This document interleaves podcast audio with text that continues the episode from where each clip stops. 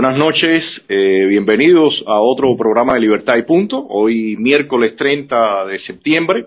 Eh, ya se, va se acaba septiembre y entramos en la etapa final del, del año, ¿no? Eh, hay, hay, dos temas que, quisiera arrancar antes de pasar con nuestro invitado. Eh, creo que va a ser un magnífico programa. Eh, Orlando Avendaño, como estaba anunciado, él es periodista, escritor, ha estado hasta recientemente fungiendo como editor jefe de Panama Post. Eh, ha escrito también un, libro interesantísimo que se llama Libros eh, Días de Sumisión, perdón, que tiene que ver so, eh, con la penetración de Fidel Castro en Venezuela, o sea, un temazo para, para nosotros los cubanos, interesante y muchas aristas para tocar. Eh, pero antes de, de pasar con, con, él, quisiera mencionar par de, par de temas.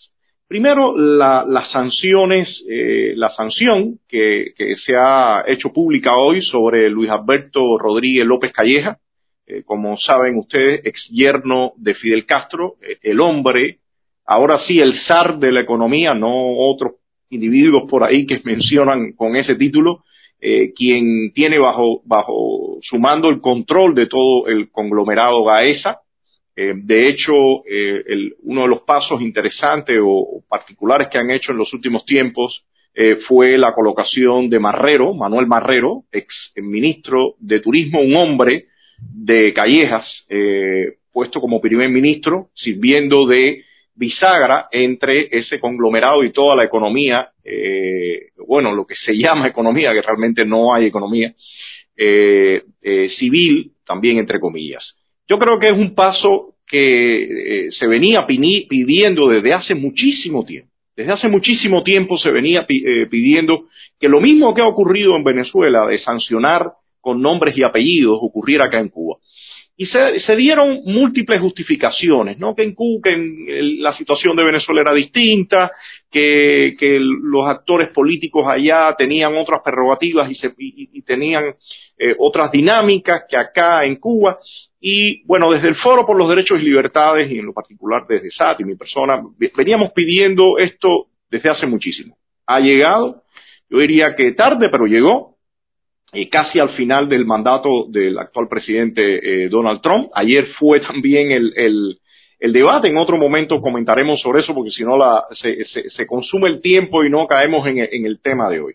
Pero les decía, para mí me parece un paso fundamental. También aparecieron las sanciones a, a, la, a una institución asociada a FinCimex, que era quien encargada de mandar las remesas acá eh, a Cuba, eh, sobre todo este último invento que ha hecho el, el régimen eh, de las tiendas en, dólares y las tarjetas plásticas acá eh, para las compras. Entonces, toda esa vía de las sanciones se sigue moviendo. Eh, como hemos dicho, eh, es excelente que ocurra, esos pasos escalonados son necesarios, pero eh, yo reitero una y otra vez, lo he dicho en, en, varios programas, en algunas entrevistas, que si no está el apoyo resuelto y determinado con hacia la oposición interna, pues está faltando una variable importantísima en esta ecuación. Y sencillamente eso permite alargar el tiempo, permite alargar la vida del castrismo. Entonces, eh, lo dejo por acá porque eh, la noche, como le decía, va a estar cargada, eh, muchísimo contenido con, con, Orlando Avendaño, así que le doy la bienvenida a Orlando. Buenas noches, Orlando, un placer tenerte por acá. Oh, el, placer, el placer y el honor es mío. Un abrazo grande. No, igualmente, igualmente. realmente hay veces que no, quizás no se ven todas las similitudes que hay, Orlando, pero eh, en el fondo y conceptualmente hay demasiadas cosas en común de lo que les, ha venido ocurriendo a ustedes, a nosotros. Incluso yo diría también en las propias estrategias que se han planteado específicamente desde la comunidad internacional, pero yo diría principalmente desde Estados Unidos. O sea, eh, hay, hay muchos elementos en común que creo que es importante discutirlo, como lo vamos a hacer hoy. Hace unos días, hace unos días estaba por acá José Amalio Graterol, eh, que también estuvimos discutiendo y esperemos que otro, otros amigos también venezolanos estén por acá para tratar de poner la mayor cantidad de luz sobre eh, esas estrategias que establece el castrismo, pero también otras estrategias que hay veces se, se buscan para, para ayudar y empujar la democratización en nuestros países, quizás algunas más acertadas, otras no, pero este tipo de discusión yo creo que arrojan luz sobre eso y por eso me parece magnífico que estés hoy por acá.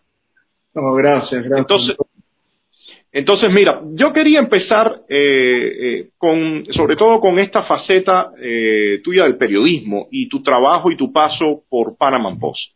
muchos cubanos leemos Panama Post, seguimos Panama Post, precisamente por la línea que lleva. Al igual que allá en Venezuela, que hay un mapa político donde algunas personas tienen una tendencia más hacia la izquierda, que se asumen desde la oposición, eh, y otros que tienen una línea más hacia, hacia la derecha, hacia el liberalismo clásico, el conservadurismo y demás. Ese mismo mapa lo tienes muy similar acá en la oposición cubana.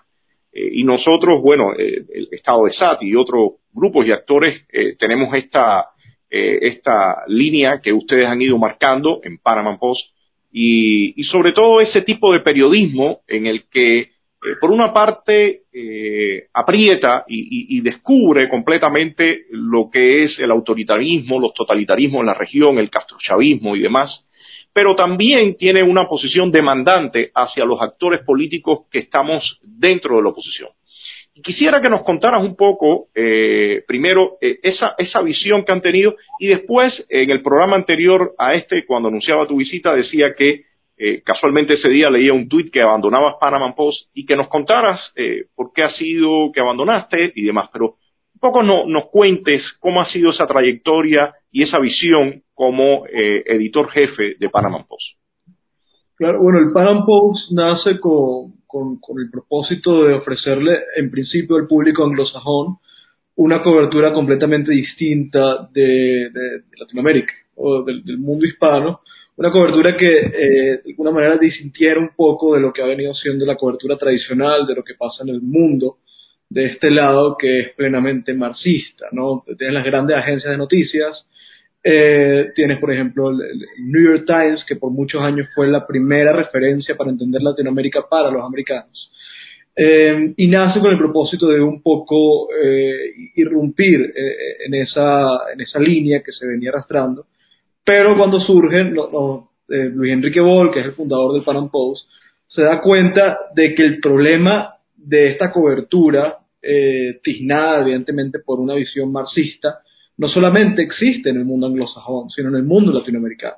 Entonces el Panam Post también nace como un medio en español y tiene un crecimiento súbito que indica un poco esa orfandad que había en Latinoamérica con un medio liberal, liberal clásico, de derecha, conservador, como lo quieras ver, eh, y empieza a arrancar, empieza a, crecer y empieza a volverse la tribuna de, periodística, porque es muy importante, el, el Panam Post tuvo un arranque en los términos de think tank muy similar a, al Instituto Cairo, a todos que se discutían las ideas de, de, de Mises, de, de Hayek, etcétera.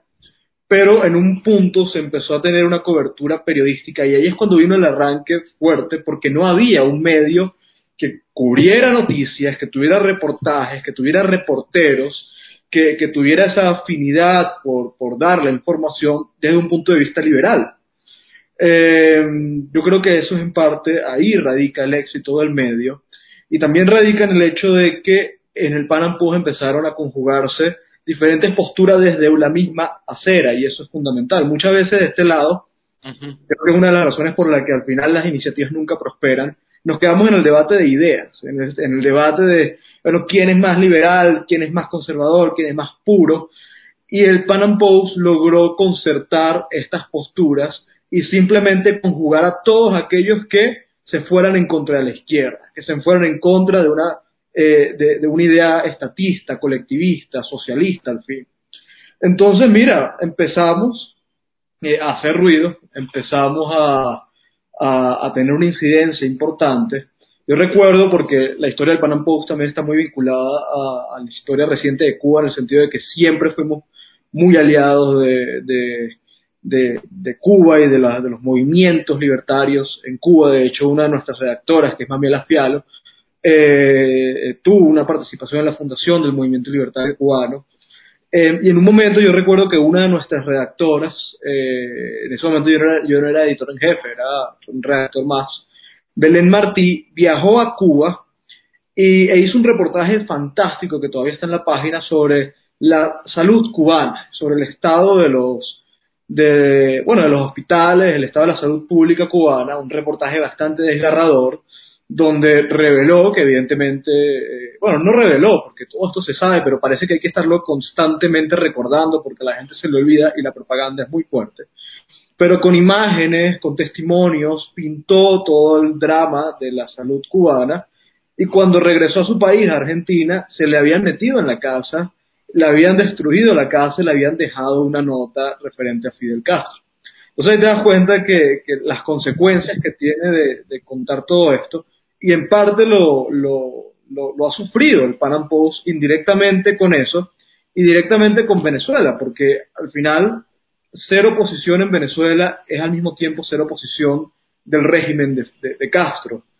Eh, y eso es, eh, eso es en parte lo que hace que nuestras historias, la cubana, la venezolana, sean historias que vayan completamente de la mano y no desde algo reciente, ¿no? Esto no es, no es desde que Hugo Chávez asciende y, recibe la bendición de Fidel Castro y de alguna manera los procesos políticos eh, se desarrollan de manera paralela, sino desde hace mucho, desde hace décadas. Eh, es decir, desde el momento en que Fidel Castro eh, toma el poder, se asume como el dictador, este, este, líder autócrata de Cuba, desde ese momento la historia de Cuba empieza a estar muy vinculada a la historia de Venezuela por el propósito el propósito de, expandir las ideas y para eso Venezuela siempre fue fundamental. Sí, ahí vamos a esa parte, vamos de eh, ya cuando entremos en tu libro, que realmente es una parte apasionante y cuando eh, conversábamos antes de preparar el programa yo te comentaba esta anécdota de, cuando vi la primera vez a, Chávez, la comentaremos después. Pero hay un punto, yo, yo he vivido en México, eh, algún tiempo he estado por México, eh, Orlando, y hay una parte que a mí siempre me parecía, quienes tenemos esta posición, como la nuestra, cuando se, se, expresan públicamente siempre tienen como una especie de sonrojo, nunca tienen y vienen con toda la garra que tienen que venir para enfrentar todo este discurso demagogo, populista que ha tenido la, izquierda y que muchas veces eh, individuos que, están, según ellos, eh, plantados desde la derecha, eh, también adquieren esos modos y, esas formas precisamente para tratar de buscar, como digamos, una pegada, un, alcance dentro de la sociedad. Y en parte, a mí en lo particular, me ha agradado de, de, de Pan Am Post que, que no, no tiene ese sonrojo, no, no, no ataca las noticias, los artículos eh, con, esa, con esa pequeña pena o que no puedo hablar con esta claridad, con esta garra, con la misma garra que lo hacen ellos. Y en ese sentido, eh, creo que el, el, papel que han, que han venido jugando, en especial ustedes como, como editores, eh, es fundamental. ¿Qué piensas tú de esto? Porque honestamente yo no creo que se pueda eh, derrumbar toda esta visión populista y demagoga que hemos tenido en América Latina durante mucho tiempo, si no estamos plenamente convencidos y si no le ponemos toda la garra que le tenemos que poner a nuestro discurso y nuestra proyección. completamente, mira, Antonio, yo, yo, bueno, yo al final soy periodista eh, nato, es decir, no pretendo ser algo más, pero yo creo genuinamente y, cuando yo asumo como editor en jefe, eh, mi propósito fue eh, reforzar al, al Pan Am Post como un medio periodístico, porque yo creo que, eh, es decir, el, mundo liberal o de derecha está atestado de think tanks y de movimientos políticos y de grupos, el movimiento libertario aquí, el, todas estas iniciativas que son muy loables, pero que al final nunca trascienden, porque yo creo que es con el periodismo, con la denuncia, donde cuando tú realmente logras tener esa incidencia. Y yo creo mucho en el periodismo honesto. Y el periodismo honesto es el periodismo explícito, el periodismo que no tiene, que no se sonroja a la hora de, decir, eh, eh, de gritar qué es, que, eh, de dónde se ubica, cómo se identifica. Yo creo que ese ha sido un poco el valor de, nosotros en el Pan Am Post, que es que sin pudor alguno hemos dicho, mira, aquí somos de derecha, aquí no somos de izquierda, Aquí aborrecimos y juntamos todos los esfuerzos posibles para contrastar las ideas socialistas. Y, eso es un poco el éxito del Pan Am Post, pero al mismo tiempo es un poco el fracaso de, nosotros, de alguna manera, porque existe ese complejo, ese complejo inmensísimo que venimos arrastrando. Yo no sé por qué.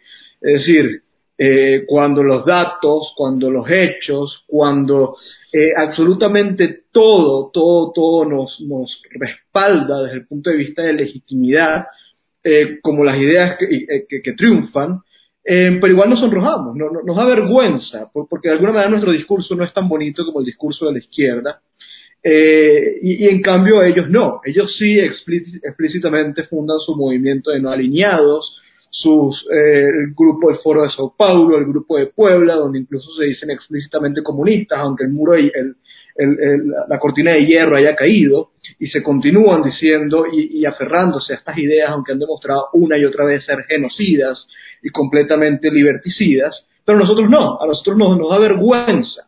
Entonces tú ves, por ejemplo, una, pequeña analogía, como, como en Estados Unidos se habla constantemente de la silent majority, porque hay un grupo de electorado tremendo que le avergüenza o no tiene eh, o sabe que existen consecuencias con identificarse con el Partido Republicano hoy o con Trump hoy. Y tú lo, tú lo ves en casi todos los, todos los países. La centro derecha, los movimientos liberales han decaído completamente porque no tienen el coraje. En cambio, estás viendo cómo hay como una especie de fenómeno internacional populista que yo creo que el éxito radica en la honestidad de, su mensaje, que pudiera ser perjudicial para la democracia en últimas, pero es exitoso porque es honesto. Entonces tú ves a Vox en España, o tú ves a Bolsonaro en, Brasil, o a, Le Pen en, Francia, donde explícitamente se dicen nacionalistas, de derecha, conservadores, y eso tiene una incidencia y eso está logrando eh, conquistas importantes. Y eso yo creo que parte de un principio que es la honestidad.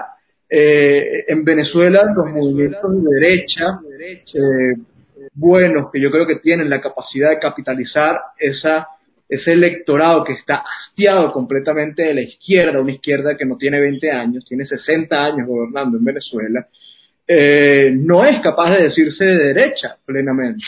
Entonces, yo creo que en parte, volviendo al tema de por qué creo que el Pan Am Post eh, logró importantes conquistas, tiene que ver con eso, ¿no? Con la honestidad en decirse lo que... Pero, pero hay otra parte que me, me, agrada, hay otra parte que me agrada eh, y tiene que ver dentro de este punto de la honestidad. Perdón, eh, tiene que ver dentro de este punto de la honestidad también con demandarle a los actores políticos que según están o que están enfrentando Perdón, es que me está entrando una llamada que me, tumba la señal.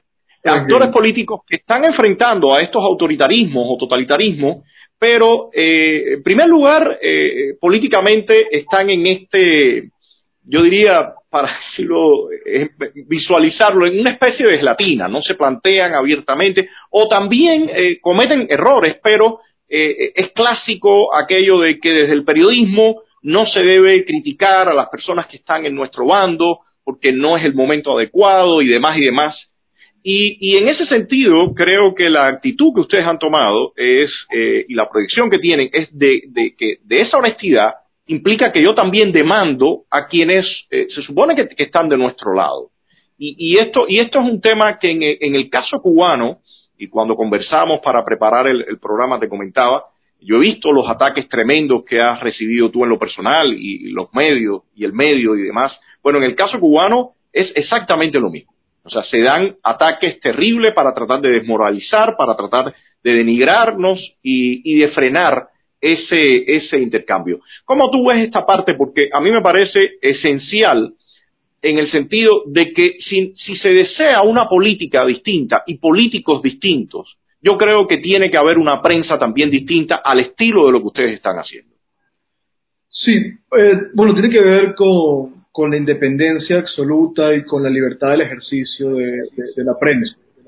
Em, sí, mira, nosotros, nosotros hemos sufrido eh, las consecuencias de esa autonomía y de esa independencia porque la mayoría del periodismo venezolano, mira, Venezuela, eh, sí, quizás sea un caso eh, único en, en, la región, quizás incluso no comparable con Cuba, porque, a ver, Venezuela tuvo 40 años de democracia, pero fue 40 años de una democracia eh, completamente estatista, donde absolutamente toda la sociedad giraba en torno al Estado.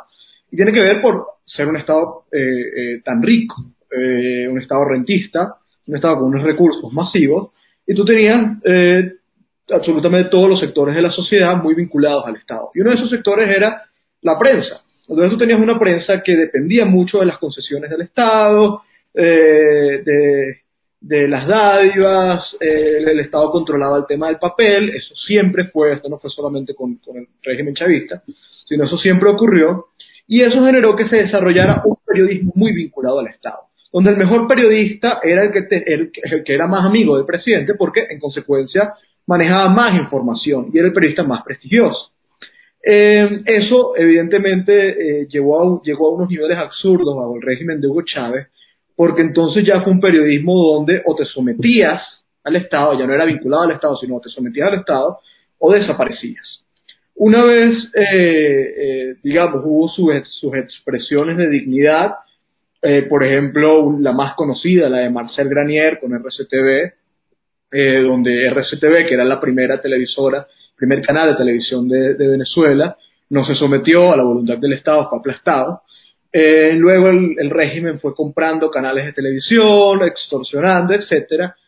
Eh, desapareció completamente la prensa, la prensa libre en Venezuela, pero se dio otro fenómeno a partir del nacimiento de esta cosa extraña, etérea, impalpable que se llama gobierno interino de Juan Guaidó, porque resulta que surgió otro gobierno con recursos, otro gobierno con plata, con control de activos, etcétera, etcétera, etcétera, y en consecuencia empezaron a surgir otros periodismos muy vinculados a, e, este otro Estado. Entonces tú tienes ahora dos estados, uno en Venezuela donde te impone la censura y otro afuera donde eh, te recompensa por eh, ser cheerleader de alguna manera de ese estado etéreo y raro.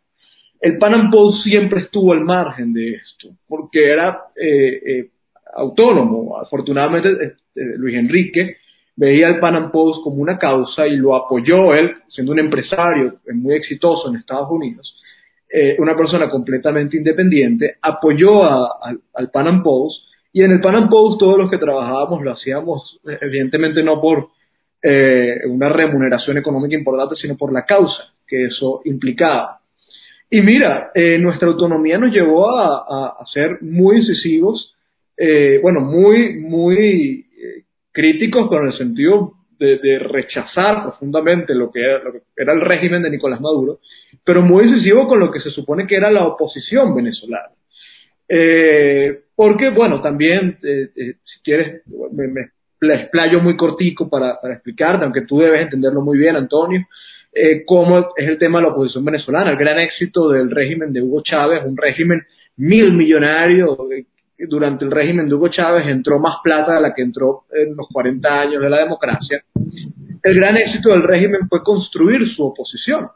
Eh, si me permites, si me permites, no quiero interrumpirte ahora, eh, o sea, quiero que me guardes ese pedacito para otro momento, porque ahí hay una parte donde quiero enlazar cuando hablemos tu libro precisamente con esto que tú vienes, me, ibas a entrar ahora. ¿Cómo, ¿Cómo, estos regímenes construyen todo eso? Pero quisiera eh, que me guardes eso para que me comentes por qué está saliendo y ya después caemos en todo eso que te digo, hay, hay bastantes, bastantes temas ahí muy interesantes. ¿Por qué, por qué salen, sales ahora y otros y otros colegas tuyos salen de Panamá, de Panam Post?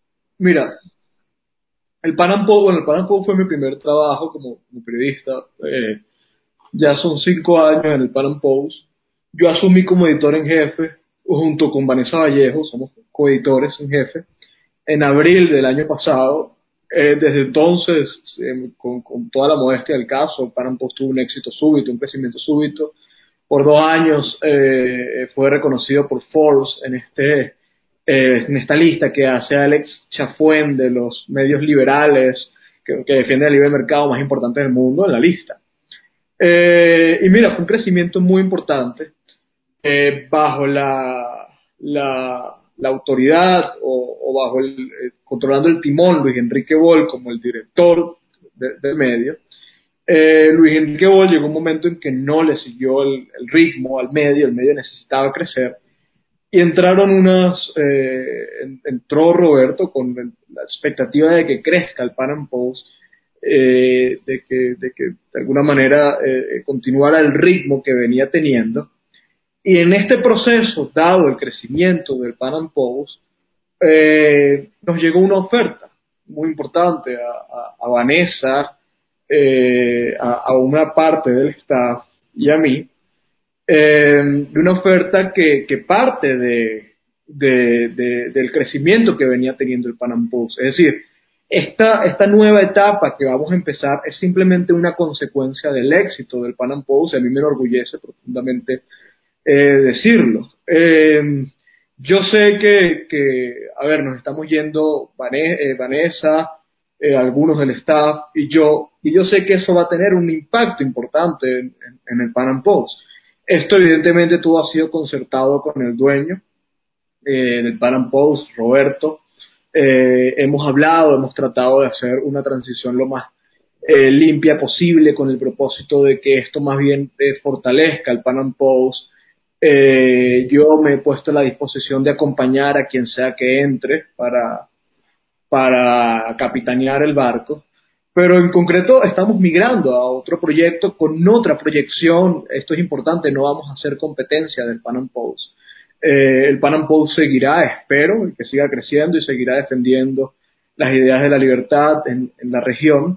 Nosotros vamos a migrar a otro proyecto con otra audiencia, con otro mercado, con otra proyección y con otra expectativa, eh, donde de hecho espero y aprovecho para públicamente hacerte una invitación y eventualmente poder compensar para que nos acompañes, Antonio. Eh, todavía no puedo hablar nada de este proyecto, no puedo decir nada, pero si Dios quiere, en las próximas cuatro semanas yo creo que, vamos a tener ya noticias sobre qué es lo que se viene. Excelente, excelente. Bueno, pues ahí estaremos. Tú, eh, te comentaba cuando conversamos que la idea nuestra también es eh, lograr una, una, una visión más eh, regional también de todo el fenómeno que estamos, que estamos enfrentando. Y ahí salto a tu libro. Ahí salto a tu libro porque eh, viene en, en, cae en forma espontánea, diríamos. Eh, eh, tu libro Días de Sumisión es un estudio detallado de cómo Fidel Castro va penetrando en Venezuela. No su último intento, que fue Hugo Chávez, que, es cuando logra ser exitoso, sino la historia de él de lograr penetrar tu país y, hacerse de los recursos y, de esa, y de ese posicionamiento geopolítico. Eh, en, el caso, en el caso de Hugo Chávez, eh, te comentaba que yo recuerdo perfectamente bien el discurso que dio este individuo en el aula magna de, la Universidad de La Habana en el año 1994. Yo estaba en la universidad, eh, lo vi por la televisión y créeme que lo, lo primero que pensé es de dónde Fidel Castro habrá sacado a semejante idiota. Esa, ese fue, esa fue mi conclusión cuando oí hablar a este tipo con todos esos ademanes y ese discurso inflado y bolivariano y esos tonos que tenía. Decía, pero hombre, este tipo se saca cada idiota, yo no sé de dónde. Escuché una parte y bueno, no supe más de este hombre porque evidentemente acá estábamos con bastante eh, carencia de información, pero como en el año 96 unos amigos colombianos me regalan una revista no recuerdo cómo se llamaba, si era Cambio, o no recuerdo bien cómo se llamaba esa, se llamaba esa revista colombiana. Reformas. Pero aparecía, ¿cómo? Reformas, o estoy confundido. No sé, era, era una bastante, de bastante circulación. Resulta que, que, que aparece dentro eh, Hugo Chávez, que según esto se va a postular para la presidencia. Y créeme que, pensé, bueno, ¿y este imbécil quién se creerá que va a votar por él? Bueno, resulta que yo salgo en el año 98 a México y cuando veo que ese hombre era el favorito y después gana, dije, Dios mío, los venezolanos no saben lo que han hecho. Y a partir de esto, bueno, es toda esta historia. Yo creo y soy de los, de los que opino, de los que opina que en el, eh, en el intento de, sacar a Hugo Chávez, que al final fracasa, eh, Fidel Castro en ese momento es que ya logra el total control sobre este hombre. Ya, ya él lo había eh, puesto dentro de su capa como un vampiro, ¿no? Pero, pero a partir de este momento, cuando eh, la vida de Hugo Chávez pendía de un hilo y la intervención de Fidel y todo su, su, su pensamiento macabro y sus acciones logra eh, rescatar al hombre y, y, y, y regresarlo, lo, aparece nuevamente y retoma el poder. Yo creo que a partir de ese momento es que eh, ya él convence a Hugo Chávez que tiene que someterse completamente para eh, garantizar su vida y garantizar el sistema que estaban construyendo. ¿Cómo ves tú este, este periodo, eh, eh, Orlando? Sí, bueno, ese, ese, esa anécdota me, me gusta escucharla porque, porque es decir, tu reacción, por ejemplo, a ese discurso de Hugo Chávez, hubiera sido una, una, es una reacción que, que habla muy bien de, de cuál, cuán trabajado venía siendo este proyecto para ese momento, cuán importante fue eso como un hito en esta historia y cómo de alguna manera esa es la génesis de lo que viene. Y, te digo eso porque en el 94, en diciembre, cuando, cuando, Hugo, cuando Fidel recibe a Hugo en el aeropuerto de, José Martí, eh, eh, sí, sí y lo pasea por La Habana y luego lo lleva a la Universidad de La Habana y una especie de homenaje como si fuera un, jefe de Estado, Hugo Chávez no era nadie. Es decir, Hugo Chávez venía de ser un golpista fracasado. Ni siquiera un tipo que triunfó en el esfuerzo. Un golpista fracasado cuyo, cuya responsabilidad esa noche, la del 4 de febrero del 92, fue la única que no se concretó.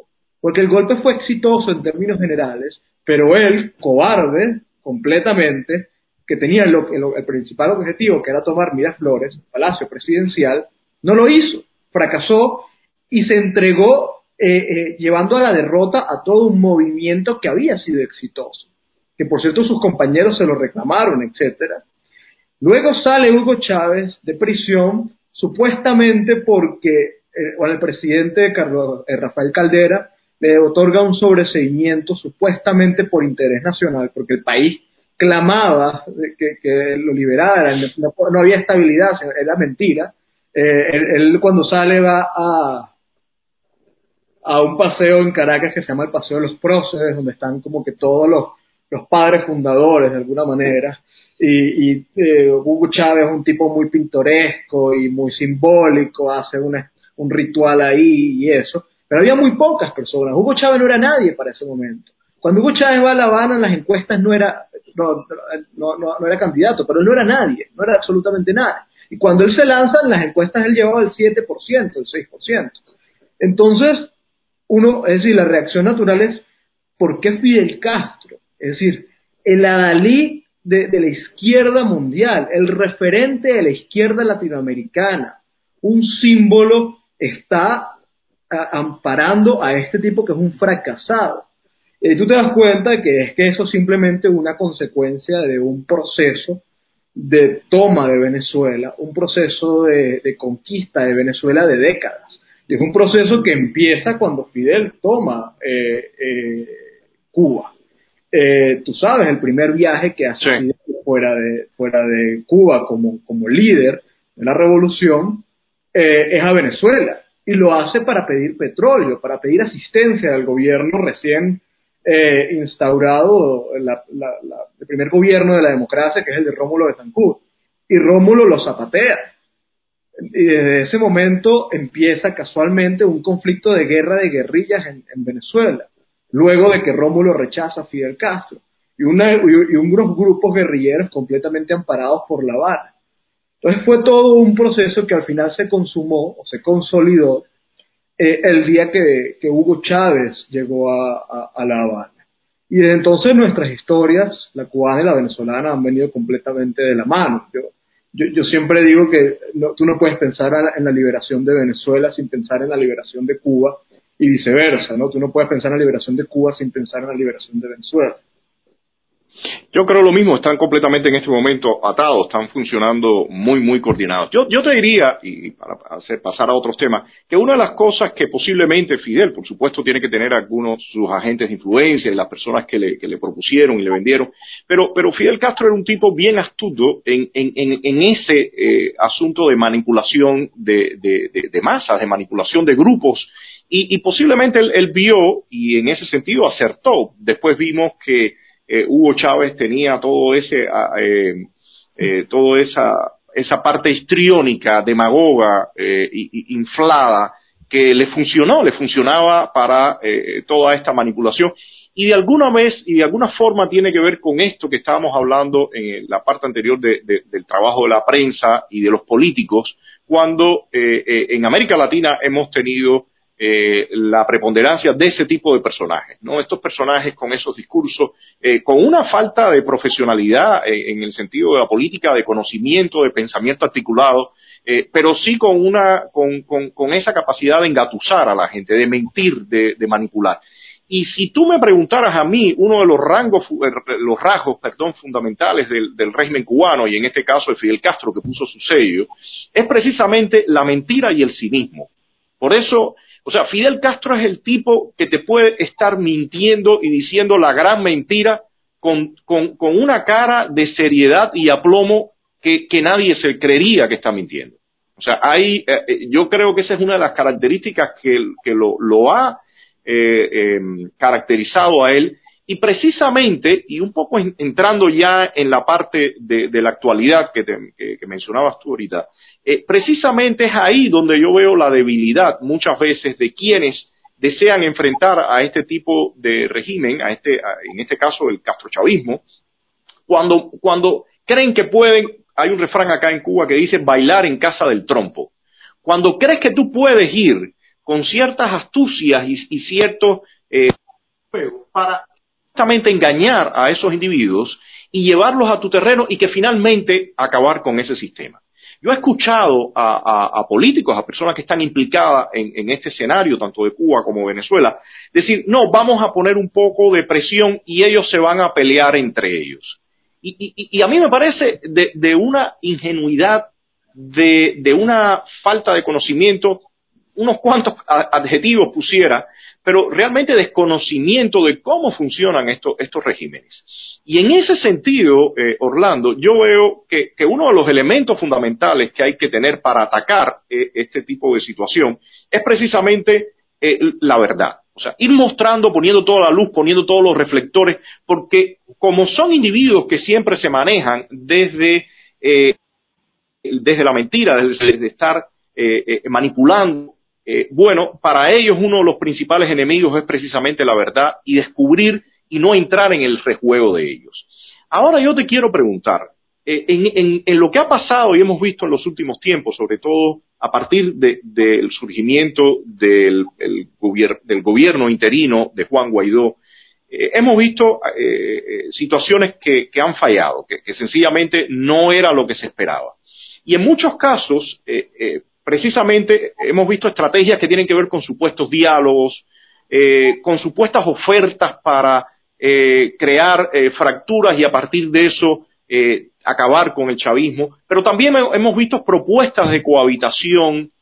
¿Cómo, tú ves todo este escenario a partir sobre todo del surgimiento de este gobierno interino y, estas estrategias y la oposición y el mapa político desde la oposición. ¿Cómo, tú ves esto en este, en este momento?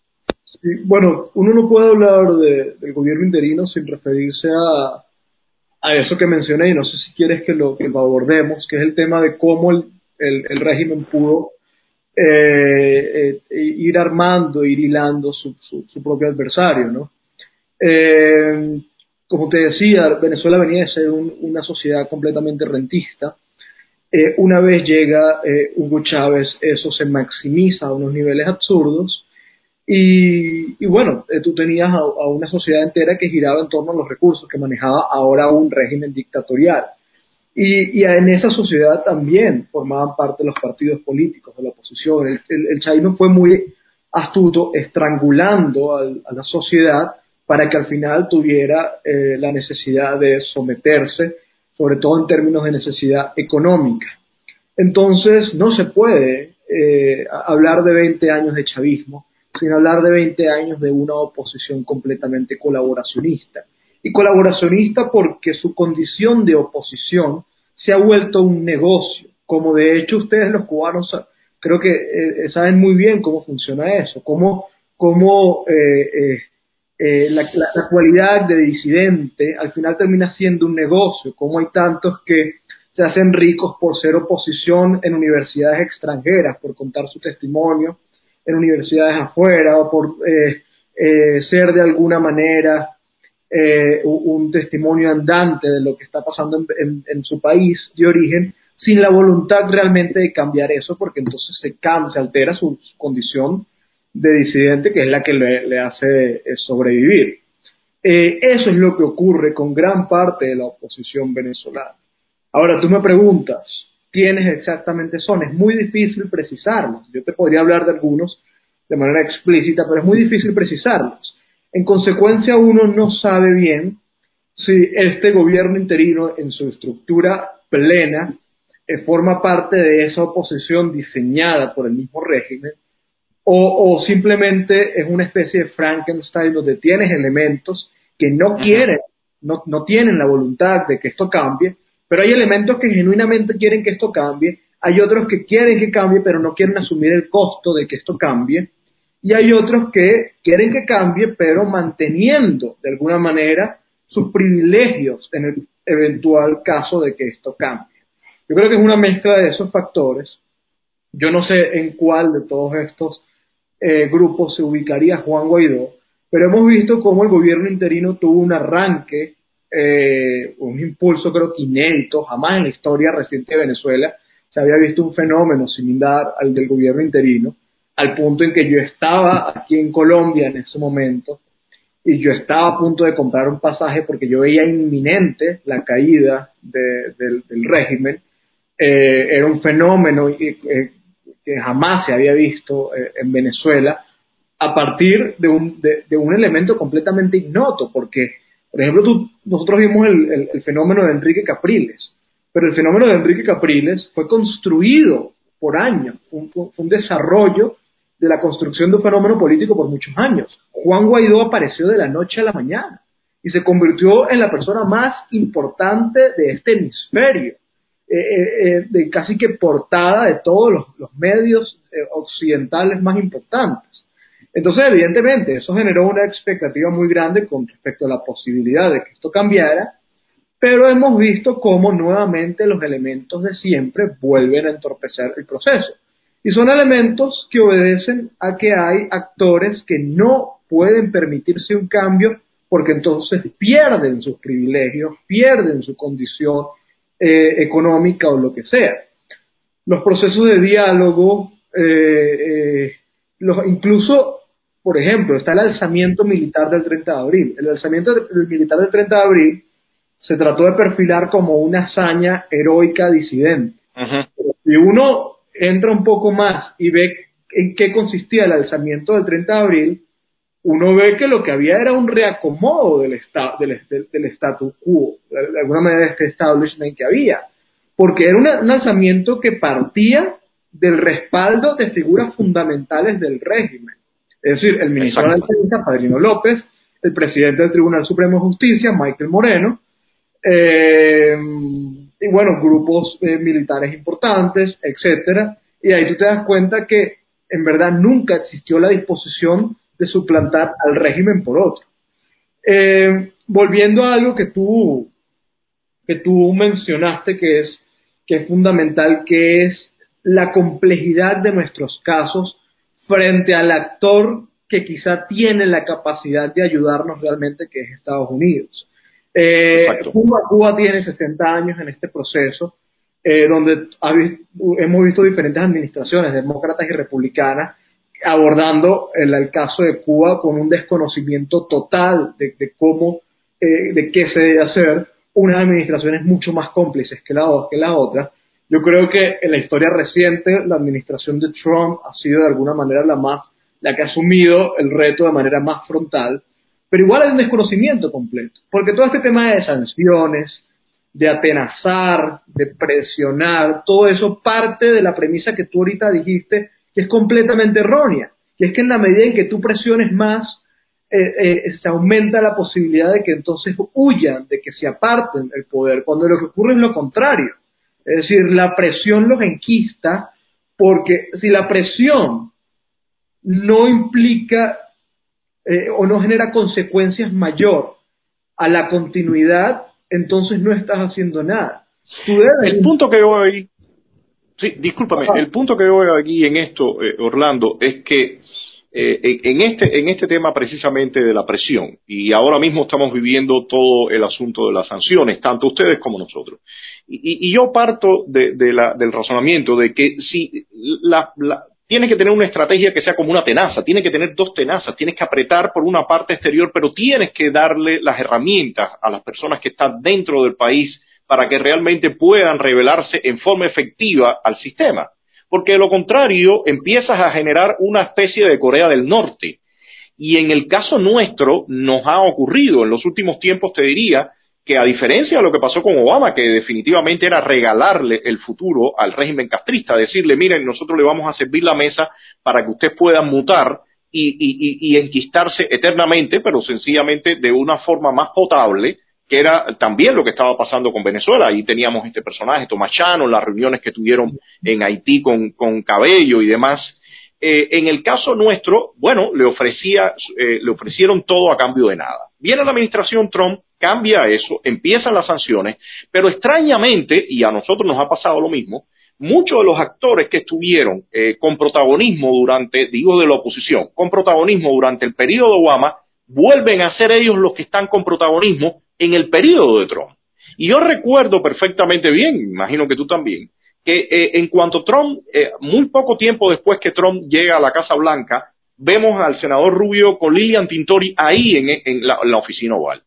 Eh, sabiendo que realmente, en, o sea, la línea en la que, en la que venían, veo, creo yo, y tú me dirás también, era poco seguir la misma línea de Obama, tratar de lograr eh, cierta cohabitación con el régimen, ciertas transformaciones, pero no se estaba planteando el fin, eh, o sea, arrasar con esa tiranía. Y en el caso de a nosotros nos ha ocurrido de, lo mismo. Incluso hay algo curioso, eh, parte de lo que comentabas tú de, con la entrada de Guaidó, yo diría que el primer paso en falso fue el de la famosa ayuda humanitaria, que se armó todo aquello eh, de que iba a entrar y entraba o no entraba. Al final, bueno, llegó allá el vicepresidente Pence, varios eh, presidentes, o, sea, realmente eh, yo diría que fue el primer fiasco que empezó a mostrar que Guaidó y su gente no era la gente indicada. En el caso nuestro, apenas hace unos meses atrás, se inventó también una ayuda humanitaria en Cuba. Y la ayuda humanitaria, evidentemente, fue un fracaso. Desde un principio lo dijimos, señores, esto es un mal refrito de la famosa ayuda humanitaria de Cúcuta, que tengo, que estaba viendo algunos programas de tu artículo cuando levantaste todo la, el tema de corrupción que había. Bueno, resulta ser que la, persona que han eh, llevado esto, que es un proyecto que se llama Cuba Decide, que busca eh, un, referéndum, o sea, busca cambiar el, sistema mediante un plebiscito. Bueno, después de, de, ese fracaso, ahora lo que vemos, hoy mismo creo, que en el Congreso, el, hace unos días, el, ex congresista eh, Lincoln Díaz Valar anunciaba un premio a esta persona cuando todo el mundo y la opinión pública se ha dado cuenta de que lo que estaban eh, orquestando era un fracaso. Entonces, yo veo eh, realmente como un estorbo cuando, lejos de tener este pensamiento crítico y poder hablar con esta claridad, se trata de echar al lado a los actores que pueden realmente ponerle más dinamismo y más fuerza a un escenario extremadamente complicado con eh, regímenes muy astutos que son un desastre para generar riquezas, pero extremadamente astutos para mantener el poder. Eh, eh, ¿Cómo estás viendo tú, Orlando, esa, esa interacción con esos actores externos que no tengo duda de que, de que quieren un tipo de un cambio, pero que muchas veces el desconocimiento los, convierte en, en, en personas muy torpes? Sí, justamente eh, acabo de leer un comentario, además que una persona que admiro profundamente, que es Zoe Valdés, eh, que decía que... Un saludo para Zoe, que siempre nos sigue. Eh, el lunes estuvo hablando sobre periodismo acá, así que tú eres el ah, próximo programa después del lunes que estuvo Zoe. Voy, a buscarlo, a Zoe la admiro profundamente. Y, es eso, que es el objetivo primordial, es acabar con la tiranía y no alargarla en la vida. El problema es que hay una serie de iniciativas que, que en parte yo creo que es ingenuidad, o, o, sí, de ingenuidad, un desconocimiento completo de, la naturaleza del enemigo, que parte de que prefieren eh, apostarle a, una, a, un eventual escenario de convivencia que apostarle a la posibilidad de realmente eliminar al enemigo. Y esto es muy ingenuo, es muy torpe porque la voluntad del enemigo sí es eliminarte. Eh, eh, ellos sí quieren eliminarte. Eh, entonces es tratar de enfrentar con, armas completamente rudimentarias a unos tipos que están utilizando unas AK-47 y que la voluntad de ellos es acabar contigo. esto pudiera ser explicado de muchas formas. Por ejemplo, el caso de Venezuela. Yo la verdad desconozco muy bien cómo sería el caso de Cuba eh, con esto, pero en el caso de Venezuela hay un interés económico fundamental. Eh, eh, Venezuela, a diferencia de, Cuba, creo que es el único elemento que lo diferencia, es la masiva cantidad de dinero que aún hay y el hecho de que el régimen de Nicolás Maduro, a diferencia del de Cuba y el de Corea del Norte, yo siempre digo que hay dos totalitarismos en el mundo, Corea del Norte y el de Cuba. Yo creo que Cuba eh, quizá no tan perfecto como el de Corea del Norte, pero apunta a un totalitarismo, el régimen venezolano es mucho más anómico. Eh, eh, de alguna manera, Maduro logró su, su supervivencia a partir de la repartición del país en grupos económicos, en mafias. Entonces tú tienes a un país controlado completamente por grupos delincuenciales, eh, grupos económicos, empresariales, etcétera, que, bueno, que, muchas veces estos grupos también están muy vinculados a la, oposición venezolana. Entonces tú ves cómo tanto la oposición venezolana como el régimen a veces comparten financistas.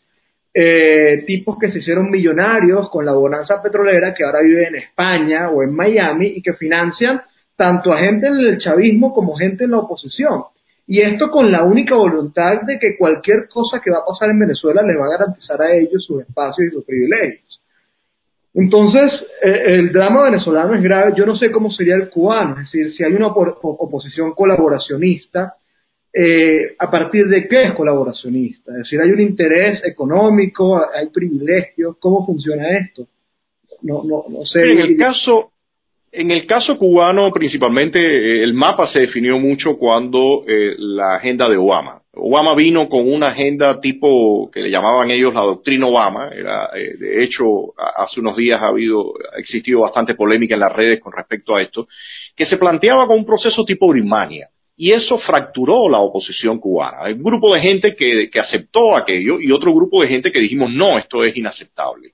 Pero eh, claramente, eh, también, como tú planteas, hay agendas desde el exterior y que, en mi opinión, han ido generando esa, esa, e, e, ese escenario ríspido algunas veces, confrontaciones.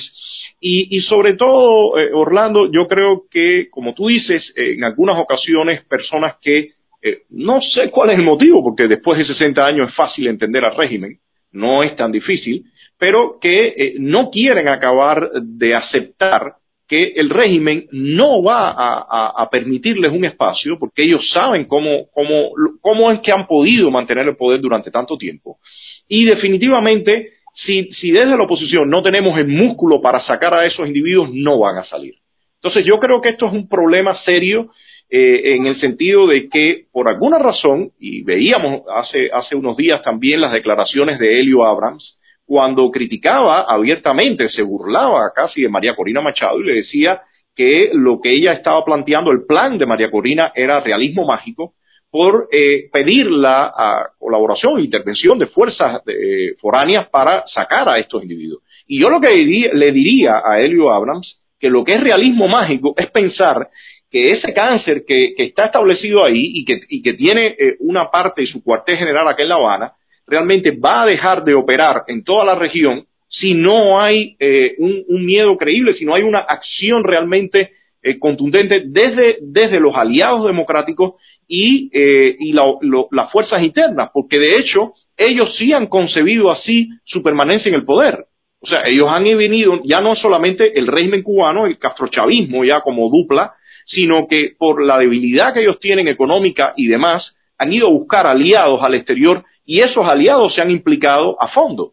Entonces, no, en, este conflicto que hay, que hoy no es a base de misiles o, otros eh, artefactos de la guerra, pero sí, sí hay una guerra realmente entre eh, este, este eje y las democracias y sobre todo con Estados Unidos, que yo no entiendo eh, cómo ellos no perciben que sencillamente esto es una guerra lo que tienen en la región.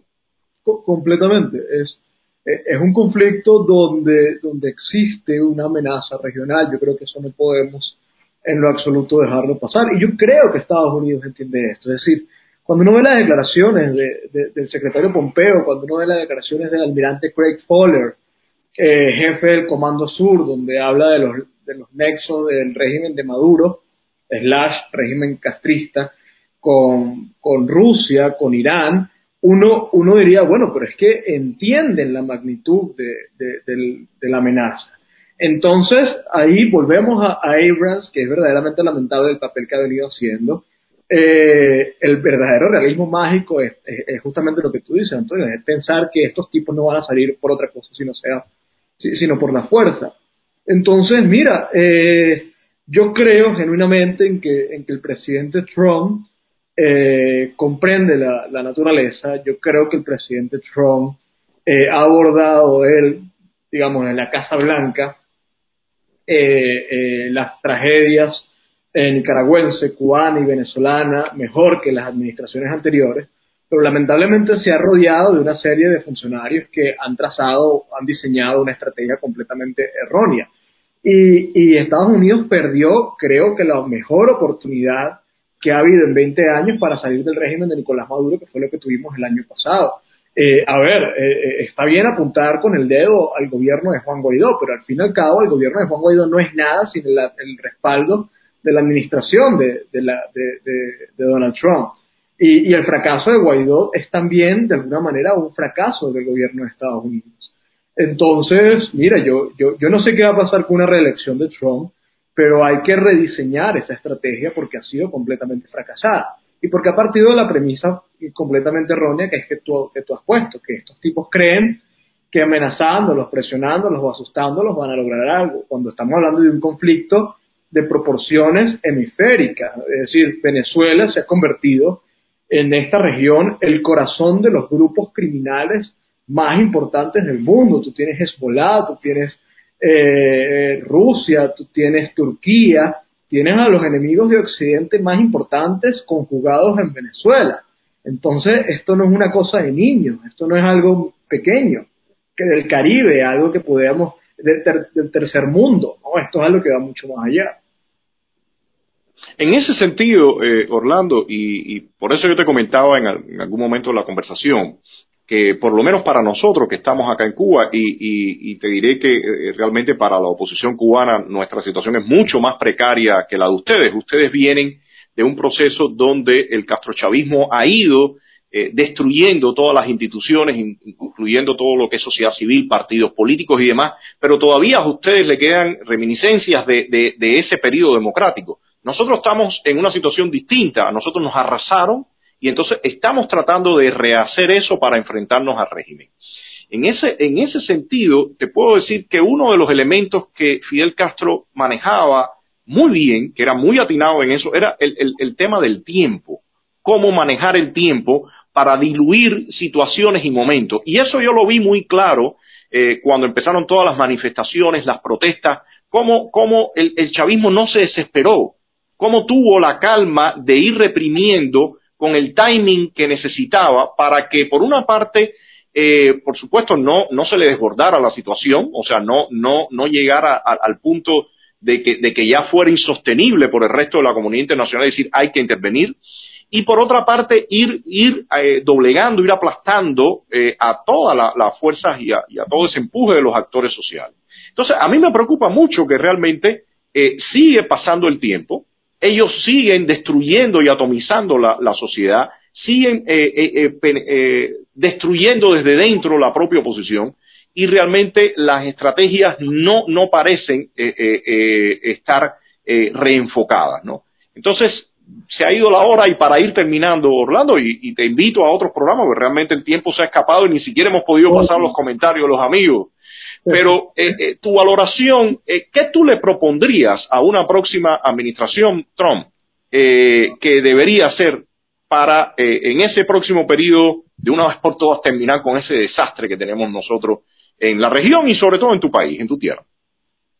Mira, yo creo que es bastante eh, eh, simple, eh, bueno, quizás un poco reduccionista decir que es simple, pero sí creo que lo es, y es que tú tienes que, imponer un escenario que vuelva más costoso a Maduro la continuidad que su salida. Eh, tan simple como eso, es decir, donde la alternativa de quedarse, de continuar en el poder, implique para el régimen un costo mucho mayor a ceder, a pactar una salida. No, no, no estamos hablando de llegar a, a, un, a un, nivel eh, de un conflicto explícito porque yo no creo que sea necesario. Es decir, yo no veo este escenario que se ha dicho mucho de que una eventual intervención va a generar un conflicto eh, geopolítico donde van a intervenir. Yo, no veo ese escenario y tampoco veo el escenario en que un, conflicto, eh, una eventual intervención de Estados Unidos va a devenir en una guerra. Eh, drones, drones, dice Soy Valdés, yo secundo al final eso, pero, pero sí, yo creo que imponer, se ha dicho mucho el tema de la amenaza creíble, ¿no? o, el tema de la disuasión, es decir, eh, asomar la voluntad de acabar de verdad con el régimen para que eventualmente eh, el régimen tome la decisión de evitar ese escenario y ceder el poder. Yo creo que esa es la solución. Bueno, eh, Orlando, el tiempo ha volado, ha volado y, se quedaron muchos temas y muchos puntos, así que, como te decía, me, me alegro que, que tengas el, el, deseo de nuevamente estar por acá en otro programa. Eh, te invito y, y bueno, eh, para nosotros es un placer. Y sobre todo te decía, poner luz eh, eh, de, de, lo que ustedes tienen desde dentro y lo que nosotros tenemos desde dentro. Porque hay muchas similitudes, hay muchos elementos, por supuesto los escenarios no son exactamente igual, pero hay comportamientos y hay patrones que sí tienen mucho que ver en lo que les está ocurriendo a ustedes allá y lo que nos ha ocurrido a nosotros y lo que nos está ocurriendo eh, hoy en día. Así que buenas noches, eh, Orlando. Gracias por estar por acá. Un placer. Eh, oh. Mucha suerte en tu nuevo, en tu nueva, en tu nueva empresa. Y, y, por acá estamos, por acá estamos conversando y un saludo a todos a que nos han seguido, a Zoe que ha estado bien activa con sus comentarios también. Nada, Antonio, un placer, un gustazo y bueno, estamos pendientes. Bueno, buenas, buenas noches y estamos, estamos conversando. Gracias, gracias.